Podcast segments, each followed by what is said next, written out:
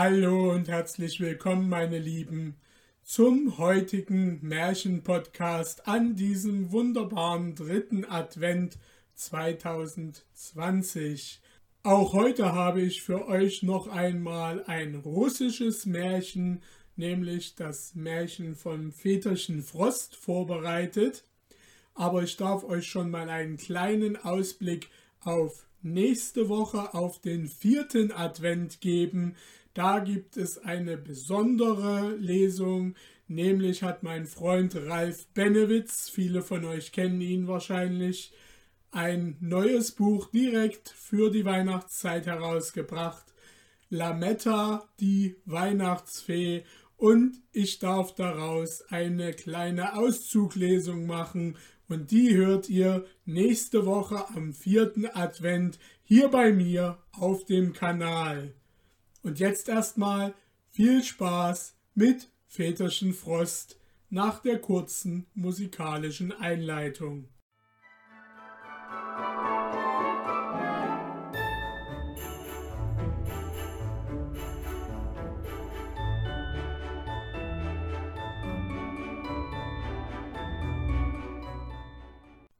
Väterchen Frost, ein russisches Volksmärchen.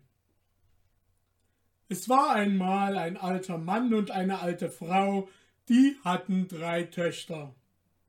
Die Frau konnte die älteste nicht leiden, denn sie war ihre Stieftochter. Sie zankte mit ihr, weckte sie früh und lastete ihr alle Arbeit auf.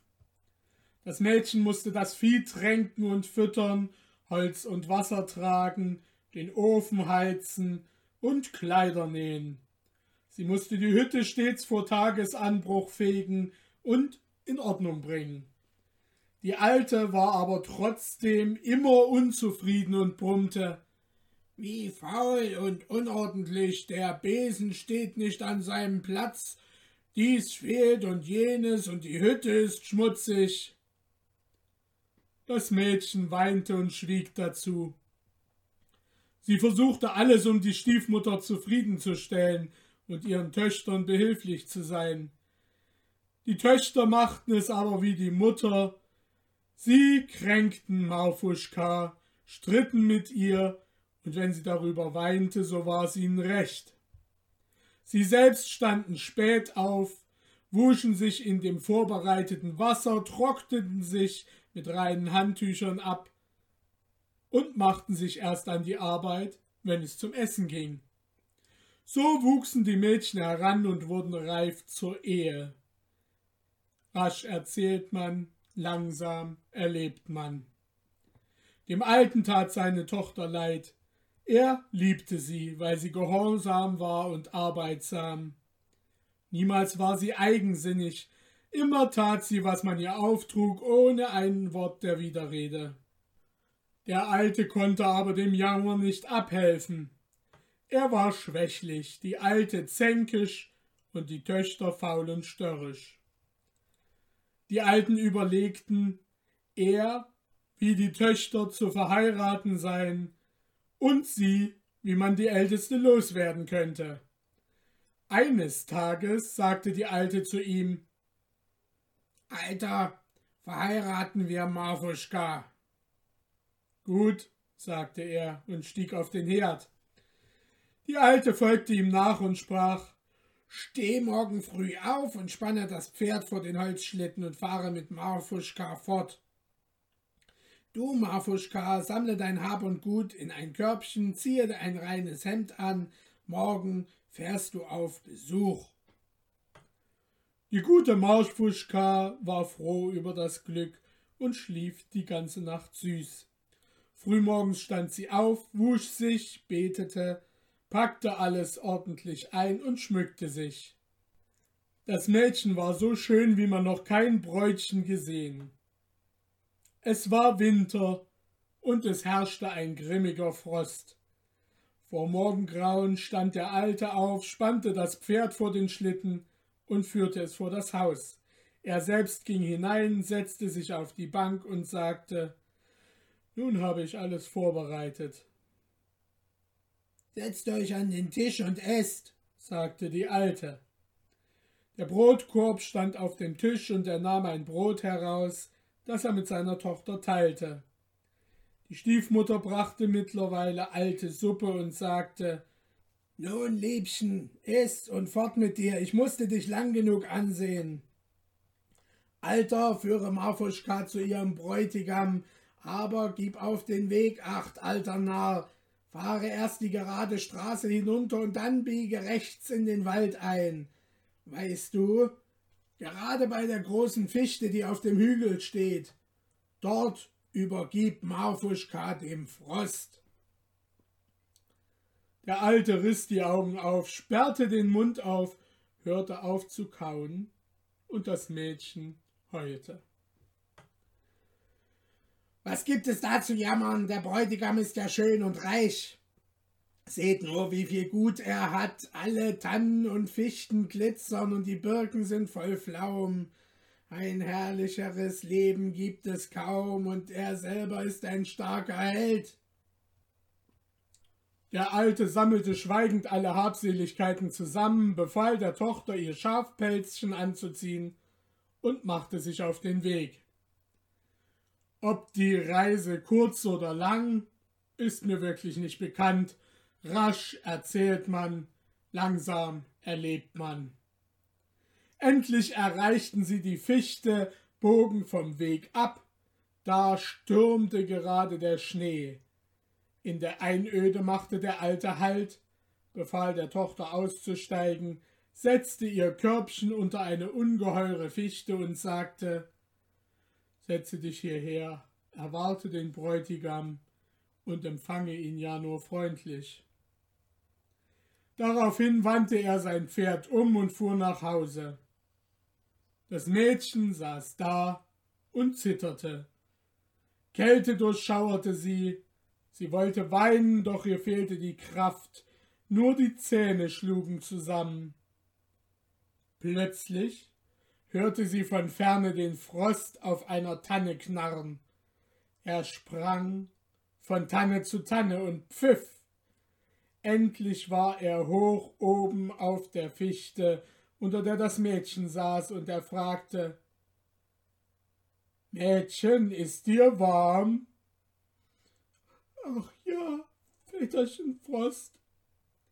Der Frost ließ sich tiefer herab, knarrte und pfiff noch mehr als vorher. Mädchen, sag schönes Mädchen, ist dir warm? Dem Mädchen verging fast der Atem, aber sie sagte noch Warm ist mir, Väterchen Frost. Da knirschte der Frost noch mehr und pfiff. Ist dir warm, Mädchen, ist dir warm, schönes Kind, ist dir warm, mein Herzchen? Das Mädchen war fast erstarrt und sagte kaum hörbar Warm, Väterchen. Da hatte der Frost Erbarmen und hüllte das Mädchen in Pelze und wärmende Decken ein. Am nächsten Morgen sagte die Alte zu ihrem Mann Geh, alter Narr, und wecke das junge Paar. Der Alte spannte sein Pferd vor den Schlitten und fuhr zu seiner Tochter. Er fand sie am Leben eingehüllt in einen schönen Pelz und in ein seidenes Tuch, und schöne Geschenke lagen in ihrem Körbchen. Ohne ein Wort zu sagen, legte der Alte alles in seinen Schlitten, stieg mit der Tochter ein und fuhr nach Hause. Dort fiel das Mädchen der Stiefmutter zu Füßen. Die Alte wunderte sich sehr, als sie das Mädchen am Leben sah und den neuen Pelz und den Korb voller Wäsche. Eh, mich betrügst du nicht, sagte sie. Nach einigen Tagen sagte die Alte, Führe meine Töchter zum Bräutigam, er wird sie noch ganz anders beschenken.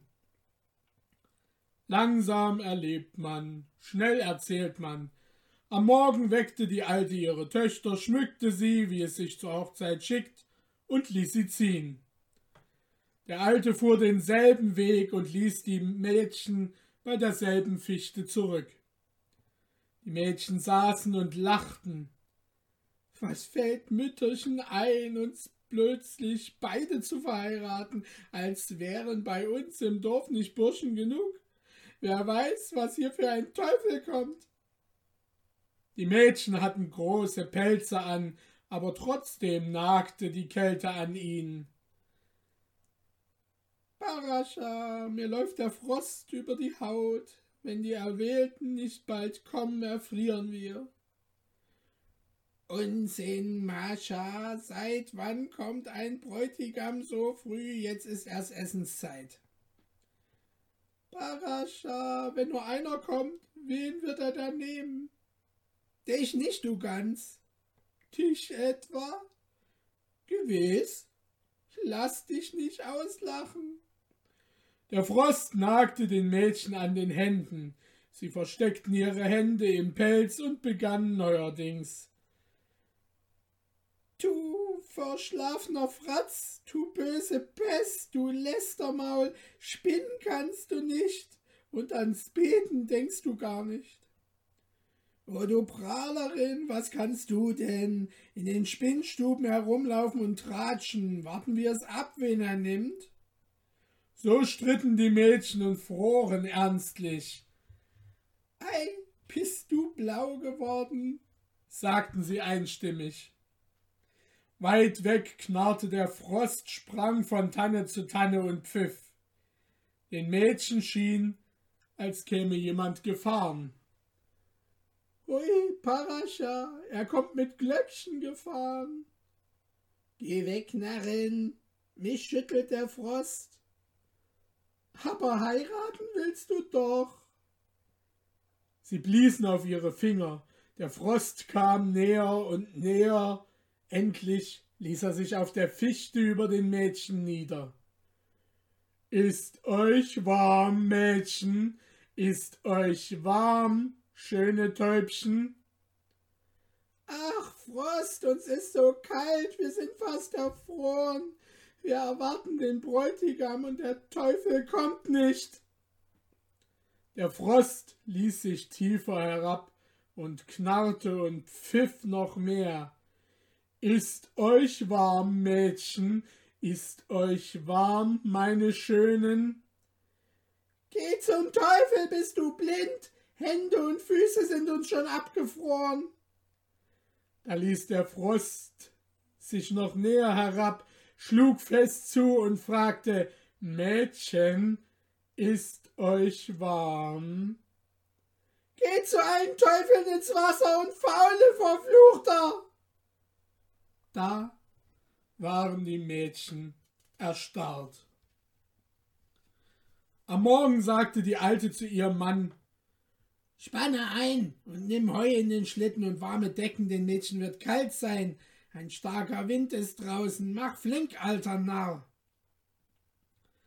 Der Alte ließ sich kaum Zeit zum Frühstück und fuhr fort. Als er zu den Töchtern kam, waren sie tot. Er lud sie auf den Schlitten, schlug sie in Decken ein, legte das Heu darüber und kehrte heim. Die Alte sah ihn von weitem kommen und lief ihm entgegen. Wo sind die Kinder? Im Schlitten.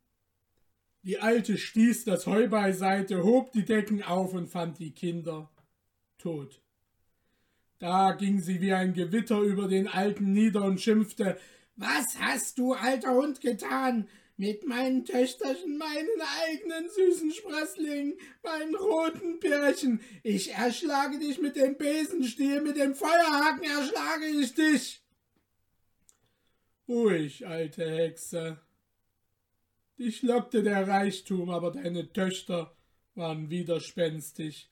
Ich bin nicht schuld, du wolltest es selbst.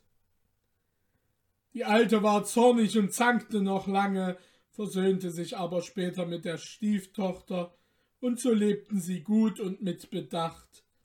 An das Böse wurde nicht mehr gedacht.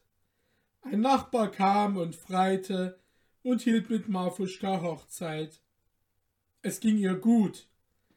Der Alte nahm die Enkel in seine Hut, schüchterte mit dem Frost sie ein und hieß sie willig und fleißig sein. Ich war bei der Hochzeit, trank Honigbier. Es kam mir nicht in den Mund, nur über den Schnurrbart floss es mir.